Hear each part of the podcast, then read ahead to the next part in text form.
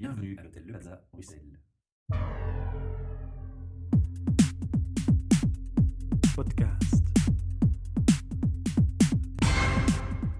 Bienvenue pour un nouvel enregistrement de nos podcasts depuis l'hôtel Le Plaza Bruxelles qui, comme chaque mois, nous accueille un projet sponsorisé par Talent Square. Alors, autour de la table, aujourd'hui, nous sommes quatre.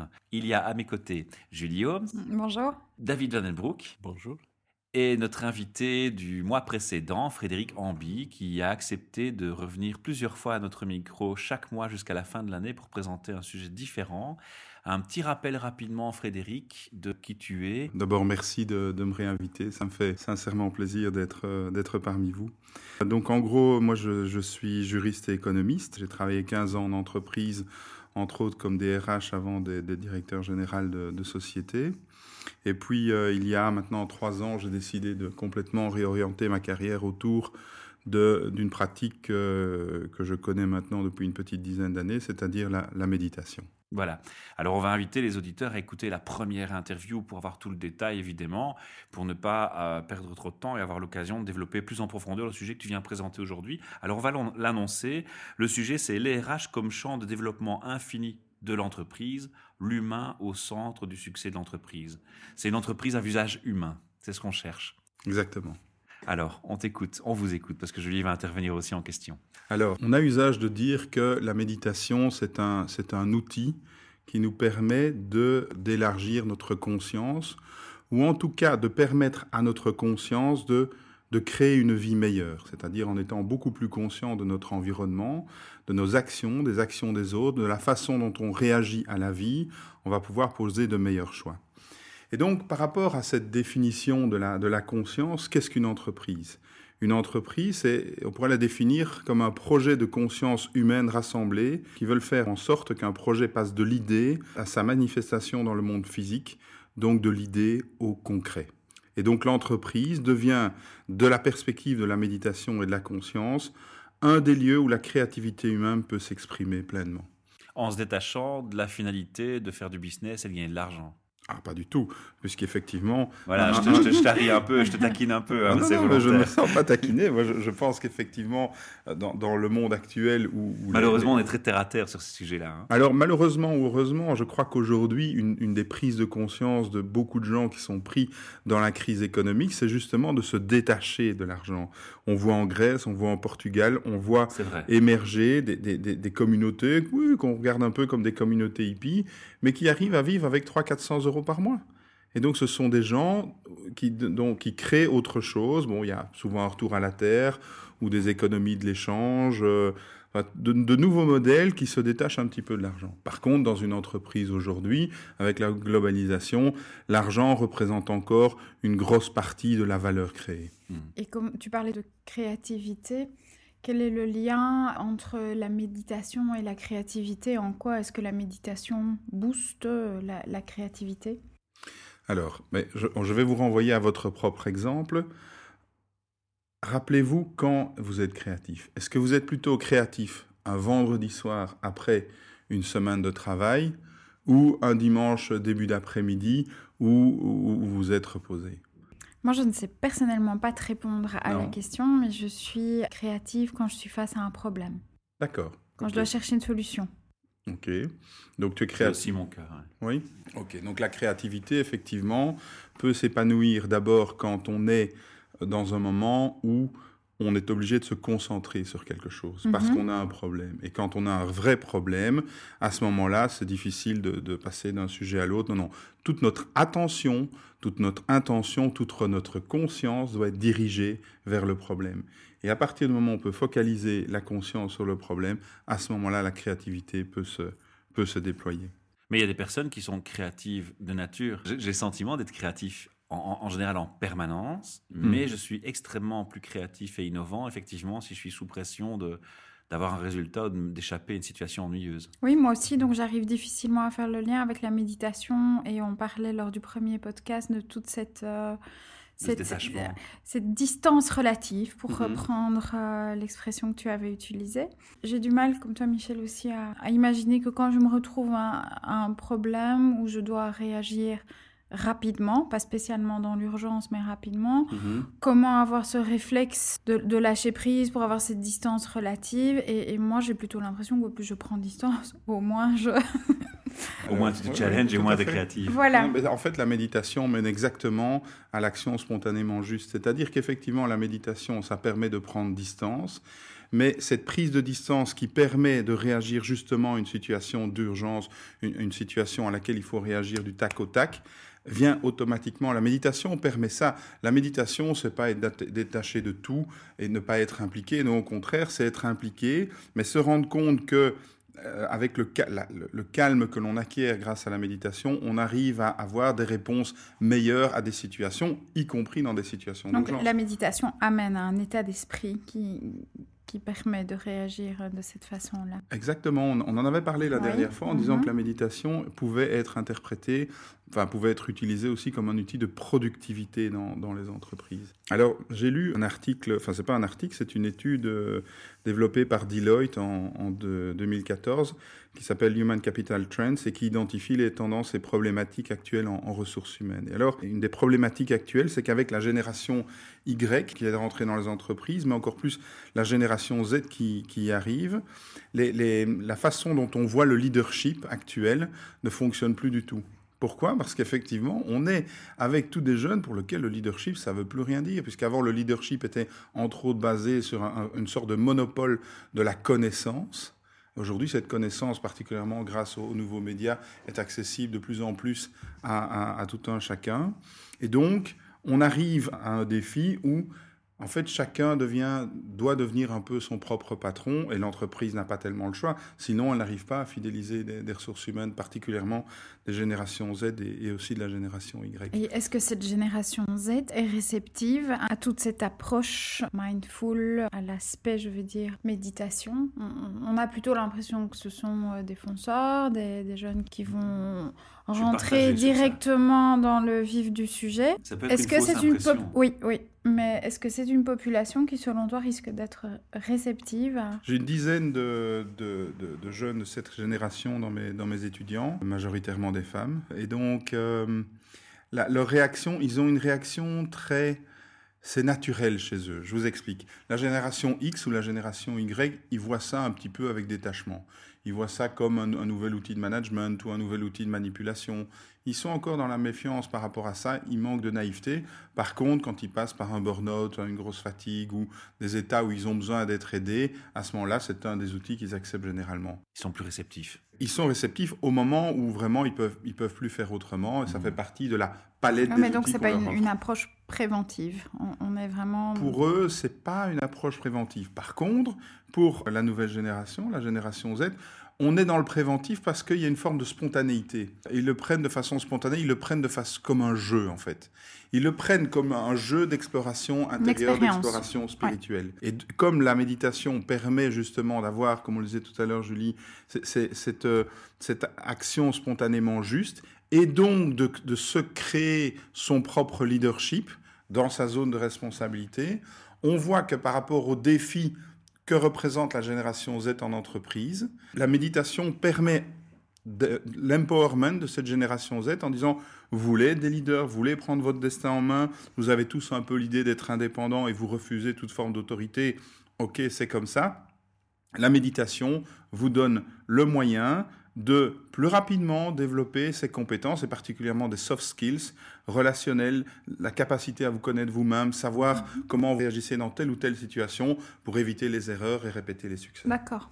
C'est aussi être plus zen par rapport à, tout ce qui est conflictuel relation, justement par ces écarts de mentalité aussi entre l'ancienne génération et la nouvelle génération. C'est comme ça qu'il faut le comprendre. Ah, tout à fait. La génération X avait une forme de a été un peu, bon, c'est la génération des crashs pétroliers, des premières crises, etc., un peu dégoûté de, l'entreprise. Il a fallu, la méditation, eux, leur a permis de se réconcilier avec, avec la société, alors qu'avant, la méditation était plutôt une pratique de, de hippie et de, de néo-hippie dans les années euh, dans les années 60 et 70. Il faut reformuler une chose qu'on a déjà dit pendant la première interview, je crois qu'on va la répéter ici encore une fois, si je t'écoute bien, il faut bien comprendre que la démarche est de se, se plier à cet exercice de méditation sur du long terme. Cet exercice devient s'ancre dans la mentalité, dans le subliminal, de façon à devenir des automatismes. Et c'est seulement là qu'on parle d'une efficacité dans, en cas de, réagir vite et pouvoir prendre un détachement. Hmm. C'est bien comme ça qu'on comprend les choses. Alors, il y a trois niveaux d'efficacité de la méditation. Quand on analyse des gens qui commencent à méditer, même la première fois, dans les 5 minutes, il y a une diminution de l'activité du système nerveux central, une diminution du rythme cardiaque, une diminution de la pression sanguine. Et donc, on a des effets sur le stress, mais aussi sur la santé. Si on, si on médite régulièrement, tous ces facteurs qui vont endommager la santé avec le temps vont, vont diminuer. Donc, effet sur le stress, effet sur la santé. Effet sur le stress, immédiat. Effet sur la santé, ça demande une pratique plus régulière. Par contre, cette connaissance de soi et cette, meilleure façon de réagir, j'en parlais hier avec mes étudiants, ils me disent, voilà, ça fait trois semaines que je médite, oui. quand, ma fille fait telle chose et j'avais l'habitude de réagir de telle façon, je le fais différemment. Quand mon boss arrive dans mon bureau avec telle requête et que j'ai juste envie de lui dire, écoute, voilà, c'est pas le moment et de ne pas le dire de façon très gentille, eh bien, euh, je, laisse passer ou j'adopte une, autre réaction. Donc, c'est vraiment, quand on parle de, développement infini pour les entreprises, c'est-à-dire qu'au lieu de réagir de façon conditionnée, les, les, ressources humaines et particulièrement la génération Z va se rendre compte de plus en plus que par rapport à un stimulus par rapport à un problème. Il n'y a pas une réponse, celle que j'ai l'habitude de donner, mais une infinité de choix. Et que dans ces choix repose la créativité humaine. Et dans l'interaction entre personnes qui méditent, la bienveillance que ça crée crée aussi une écoute et crée aussi le fait que les différentes créativités peuvent travailler ensemble. Et j'ai le sentiment que... Ça élargit la palette, en fait, des solutions. Tout à fait, ça élargit la palette des solutions. Est-ce que le fait d'amener certaines personnes, justement, par la méditation à réagir différemment est perturbant, j'imagine, ou déroutant pour l'interlocuteur qui est habitué à avoir des réactions euh, automatique. Hmm. Ça pousse l'autre à s'adapter aussi au niveau de la communication. Alors, de plusieurs, plusieurs situations par rapport à ça. Soit on donne une réponse qui était déjà adaptée. Et donc, effectivement, la méditation, en général, n'amène pas à changer des comportements positifs. Ça, c'est très rare. La situation euh, que l'on voit ici, c'est plus voilà, en général, ma fille rentre dans la salle de bain pendant que je suis en train de prendre ma douche, ça m'énerve, pour prendre un exemple. Et donc, je réagis de façon agressive, je lui dis de sortir, et donc, il faut une demi-heure avant que la, relation soit calmée. Pour prendre un exemple de quelqu'un qui peut se mettre facilement en colère. Là, ça va forcément être différent. Donc, par rapport entre une mère et un enfant, ben, l'enfant va se dire tiens, maman réagit différemment, et ça va prendre un peu de temps. Par contre, dans un milieu professionnel, ce qui est souvent ce, ce, ce, c'est ce dont on parle ici, mais alors, effectivement, on dit souvent, bah voilà, celui-là, il a tendance à réagir comme ça, il est grincheux, ou bon, ça gossipe un petit peu dans les entreprises, c'est normal, c'est un milieu humain. Le changement va avoir va se manifester d'abord dans l'efficacité avec laquelle on fait son, son, boulot et dans la façon dont les, dans les relations humaines vont se, se développer. Et tu donc, veux, tu veux dire que par excellence, ça va effacer même le sujet de la discussion à la base? Ça va, non, ça va le, ça va le, ça va le diminuer. Alors s'il y a qu'une personne dans le groupe qui médite et qui commence à changer sa façon de faire, ça peut surprendre, effectivement, le changement peut être un peu moins rapide. Par contre, si la méditation devient euh, rentre dans l'entreprise dans comme, comme une culture, mhm. à ce moment-là va apparaître aussi quelque chose d'essentiel, c'est que les gens qui méditent ont tendance à moins juger les autres et soi-même. Est-ce qu'il t'arrive d'accompagner des équipes qui ont euh, des difficultés euh, en termes de, communication ou des équipes dans lesquelles il y, a des conflits? Oui, oui. La dernière que j'ai accompagnée, donc effectivement, bon, le, but c'est d'abord de les faire méditer. Ils se connectent au calme en eux-mêmes, ils se rendent compte que finalement, il y a moyen de se connecter à une partie de soi qui est peu affectée par l'extérieur. D'accord?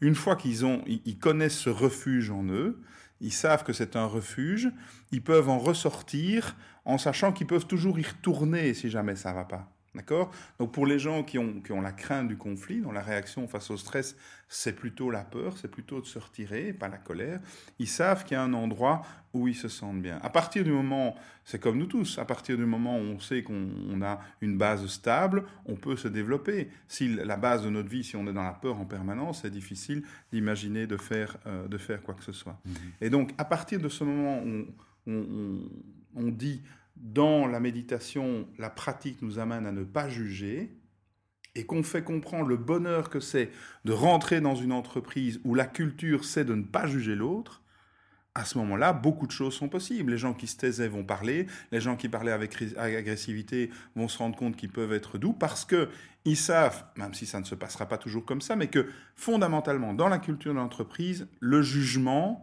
n'est pas là. Ça ne veut pas dire que l'évaluation n'est pas là mais on évalue avec les systèmes qu'on connaît actuels par rapport à des résultats. Par contre, dans la culture d'entreprise, le non-jugement ou la bienveillance est exprimé comme une valeur fondamentale. Et c'est ça que la méditation amène. Imaginez, vous rentrez dans votre boîte et vous dites aujourd'hui, non seulement je ne vais juger personne, mais tous mes collègues que je rencontre ne me jugeront pas. Ne me jugeront pas Est-ce que c'est pas un peu utopique ou, irréaliste de, penser euh, comme ça? Alors, dans des équipes que je gère encore aujourd'hui, c'est quelque chose que au fur et à mesure des méditations, puisque j'anime des méditations en entreprise, c'est quelque chose que je distille. Et les gens sortent en disant Ah, et si, et si on était dans une entreprise où on arrêtait de se juger? Hmm. Et si on passait notre temps plutôt à, oui, peut-être s'entraider ou peut-être hmm. avec un petit temps d'adaptation, avec chacun avec son histoire, chacun Est-ce que c'est envisageable dans les grosses boîtes de, de, X centaines de personnes? Google le fait. Hein. Google le fait. Bonne réponse. Moi, j'avais, si, tu me, permets, et, ne vois pas de, de, mauvais esprit de ma part, mais euh, je me documente beaucoup sur ce sujet aussi. Et il y a une chose qu'on n'a pas mentionné dans la première interview, et que tu, et tu fais un crochet ici dans cette interview aussi, en parlant des gens qui, sont, qui ont perdu leur naïveté, parce qu'ils sont d'une mhm. certaine génération. J'ai lu, j'ai lu des articles à un moment donné où on voyait les, coachs exploser sur le web, et c'était plutôt par rapport au coaching, mais on se rapproche un petit peu, tu vas comprendre pourquoi. Il y avait un article qui dénonçait qu'en France, certains coachs rentraient dans les entreprises et en fait, au travers de leur activité prétendue coaching, se cachaient derrière parfois même des sectes. C'est extrême comme article, c'est exagéré, on va très loin. Mhm. Je me dis, tiens, c'est peut-être ce genre de méfiance que les gens ont, dans l'esprit. Or, toi, tu viens à parler de méditation, c'est déjà encore un peu plus écarté de ce que les gens ont l'habitude d'avoir au quotidien. Tu fais référence dans ta première interview, et peut-être tu le feras encore, mhm. à euh, des philosophies avec euh, des noms indiens ou plutôt indiennes. Pour quelqu'un qui est très limité, bon, c'est pas mon cas, mais les gens qui sont très limités dans leur esprit, parce que soit ils voyagent pas beaucoup, soit ils n'ont pas beaucoup d'échanges, mhm. ou ils sont dans leur bulle, dans leur monde. Est-ce que justement, c'est pas une cible qui va être encore plus réfractaire à ton approche? Alors, l'idée Est-ce que c'est des arguments qui sont déjà sortis? Allez, ici, entre nous, j'entends des mots pour faire plaisir à, moi-même, à mon ego et, à l'auditeur. Et à vous, j'espère. En fait, c'est impossible, en ce sens que la méditation, telle que je l'enseigne, nous fait passer par rapport à notre estime de nous, par rapport à, le sentiment de la valeur que l'on a, de la référence externe à la référence interne. C'est-à-dire qu'à partir du moment, et j'ai le cas dans une grosse entreprise publique dont j'accompagne le management aujourd'hui, c'est, vous avez des gens qui n'ont jamais entendu parler de la méditation, qui sont des laïcs convaincus, vous les faites asseoir confortablement dans la même chaise de réunion que celle dont ils ont l'habitude, autour de la même table de réunion avec le même rétroprojecteur. Et puis vous ne leur projetez pas des images de Bouddha, mais simplement euh, vous les invitez dans le silence à se poser, à faire un, scan du corps, donc à voir les, sensations physiques qui sont dans leur corps après une journée de travail, et puis à se concentrer sur le silence, donc à se concentrer sur la respiration ou à se concentrer sur un mantra, donc un son qui n'a pas de signification et que l'on répète pour interrompre le flux des pensées. Bon, je leur dis pas que c'est un mantra, je dis juste que c'est un son, parce que déjà parfois mantra, comme tu oui, voilà, ça, peut, ça peut faire. Mais donc voilà, je propose le, son de la respiration simplement. Et bon, puis je laisse, je fais l'exercice, non pas 5, non pas 10, mais un quart d'heure. Essayez de rester un quart d'heure sans rien faire. Et là, l'expérience de la méditation arrive, les gens ont des pensées, certaines personnes tombent endormies, certaines personnes ne peuvent pas tenir en place. Une fois qu'on a arrêté la méditation, on discute de ces expériences et il ne m'est jamais arrivé que quelqu'un n'a pas dit Ah, je me sens mieux. Et mmh. après ça, quand je fais des démonstrations, je dis aux gens Voilà, vous avez des outils pour méditer. Vous pouvez venir faire le, stage avec moi ou pas. Vous savez qu'il y a cette place en vous et vous êtes auto-référent. Est-ce que la base volontaire est un élément, un gage de réussite, enfin un élément fondamental?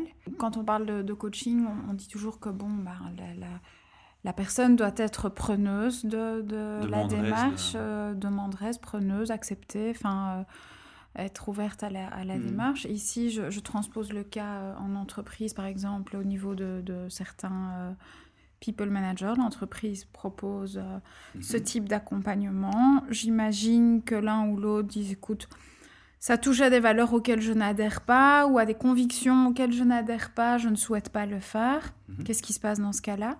Ben, Ils ne le font pas. Donc on est sur une, base volontaire. on est, totalement euh, sur une base volontaire. Oui, tout à fait. Mhm. Donc c'est plutôt sous, sous forme d'atelier ouvert à qui le souhaite cette, ce, forme d'atelier ouvert à qui le souhaite. Alors, pour vous donner un exemple, j'ai un ami comme ça qui travaille pour une grosse entreprise de, technologie. Il est parti aux États-Unis et dans cette grosse entreprise aux États-Unis, tout le monde méditait. Et il a dit Ah, moi, on ne m'aura jamais dans ces trucs. C'était il y a trois mois. Hein. Il a posté sur Facebook avant-hier un de mes seuls regrets dans la vie, c'est de ne pas avoir commencé à méditer avant 42 ans. Un peu plus tôt.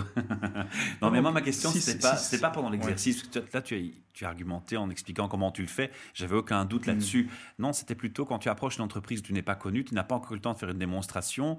Tu peux certes exposer euh, ton activité, mais est-ce que tu as déjà eu des cas de figure où tu sens un frein par rapport à tous ces préjugés qui existent en société ou, ou sur le web? Des, oui, des, noms catégoriques en disant non, ben, moi je veux pas de ça chez moi, des, trucs plutôt agressifs dans la démarche, tu as déjà eu ça? Tout à fait, mais ça, ça, moi ça personnellement... confirme qu'il y a quand même une, des, pas mal de préjugés sur le sujet. Quoi. Il y a pas mal de préjugés sur le sujet, et le Vif Express de, un des Vif Express de, de fin 2014 mentionnait euh, en, page de couverture la méditation arme, arme absolue contre le stress ou un titre du même acabit. Donc il y a quand même il y a quand même une émergence de, mmh. du fait qu'avec une, une, une, technique de méditation simple, accessible à tous, facile à apprendre, on a un remède contre le stress et, un remède, et, une solution de développement euh, du personnel dans l'entreprise accessible. Je te rejoins parce que l'invité qui va te suivre, euh, c'est Jeroen Jans. Il a animé le Mindful HR euh, qu'on avait ensemble au Cook Book le 2 mars dernier. Et euh, il a fait une présentation, il a fait aussi des exercices de méditation avec le groupe. Et il a présenté justement, euh, c'est sur le site d'ailleurs, les auditeurs peuvent aller voir sur le site à la date de l'événement, les photos et, sa présentation. On voit les courbes de, de, statistiques de recherche euh, sur le sujet qui, qui explosent. Donc vraiment, il y a une demande pour l'instant sur le sujet. Donc là, je te rejoins complètement. Bah, je pense. Bon, ben moi, je veux essayer. Hein.